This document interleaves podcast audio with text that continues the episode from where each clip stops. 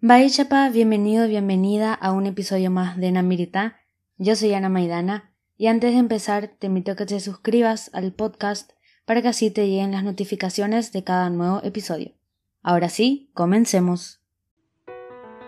En esta segunda parte del tema sobre las artesanías del Paraguay, vamos a estar profundizando una en particular, el tallado de madera, la cual es muy abundante en varios municipios y también con una historia de desarrollo y procedencia muy peculiar. Con esta práctica se pueden desarrollar diferentes tipos de artesanías, desde muebles hasta máscaras, lo cual estaremos describiendo más adelante. Y todo esto es posible gracias al extenso bosque nativo paraguayo que posibilita el desarrollo de una vasta variedad de artesanía en madera, ya sea blanda o dura, la cual es aprovechada al máximo por los artesanos. Estos productos mencionados son, en primer lugar, las máscaras de procedencia indígena, las cuales eran usadas en festividades, ritos y representaciones teatrales. Es muy común, por otra parte, la iconografía y la santería procedentes de madera. Estos consisten en diversos productos como una variedad de imágenes de santos, cruces de diferentes estilos, iconos, nichos, puertas religiosas ajenas al santoral, con imitaciones de originales y con rasgos característicos de cada lugar. Todas realizadas con maderas aromáticas blandas, a veces policromadas. Esto significa que llevan colores brillantes en combinaciones muy llamativas y eso hace que destaque también esa imagen, ese tallado.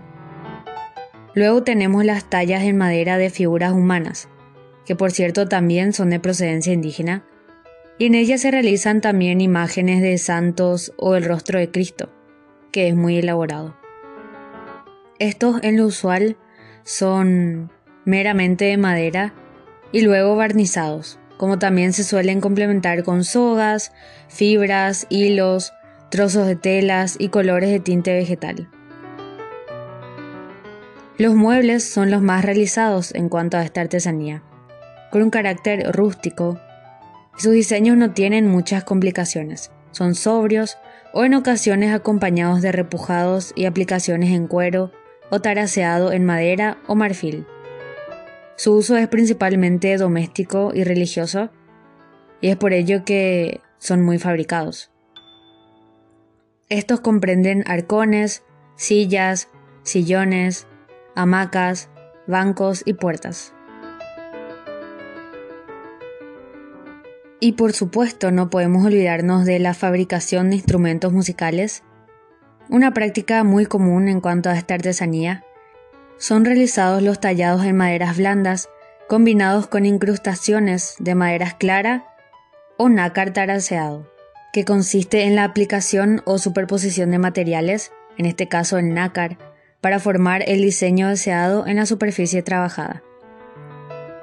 Los instrumentos más usuales fabricados son las arpas, obviamente, las guitarras también y los violines. Y esta práctica tiene procedencia hispánica. Y estas artesanías mencionadas tienen diferentes procedencias y se remontan incluso a diferentes épocas. La época de la preconquista o también el periodo precolombino, otros se remontan a la época de la evangelización franciscana, otros a los tiempos de los jesuitas en Paraguay, y de esa manera en cada departamento o municipio también es destacada la realización de específicos productos tallados en madera, como por ejemplo en la ciudad de Tobatí, el departamento de Cordillera, son realizadas hermosas figuras en timbó, paraíso, trébol, cedro, palo santo y otras maderas. También los artesanos se identifican con el tallado de máscaras de indígenas o simples rostros. Por otro lado, en Yaguarón, distrito ubicado en el departamento de Paraguarí, el tallado en madera es estrella. Se destaca en la elaboración de figuras de santos en maderas, como también la realización de muebles rústicos.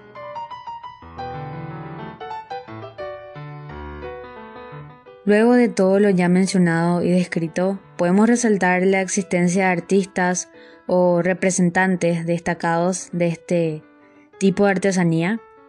Entre ellos están Carlos Colombino, el creador de la técnica de la xilopintura, la cual consiste en tallar la matriz del xilograbado, pero abstenerse de copiar. La madera luego se trabaja con pintura al óleo y también el grabado sobre madera. El otro es Elías Orreo, un artista escultor en madera, quien desde hace décadas se dedica a tallar figuras pequeñas, medianas y grandes, imágenes costumbristas, religiosas y más.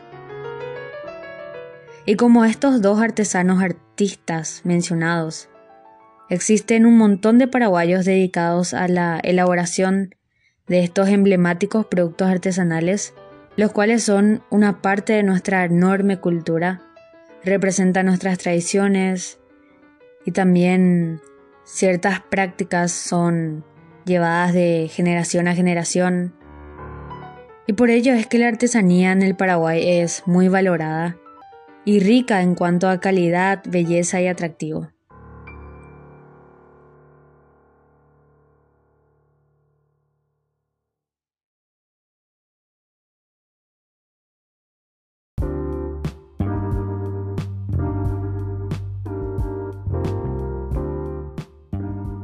Llegamos al final de un episodio más del podcast. Como siempre, espero que te haya gustado. Desde el equipo de Nameretá les invitamos a todos a conocer más acerca de nuestra extensa cultura y, por supuesto, el arte que forma parte de ella. No olvides de suscribirte y compartir el podcast con tus amigos para así llegar a más personas. También puedes encontrarnos en las redes sociales como arroba namirita. Hasta la próxima, Yayo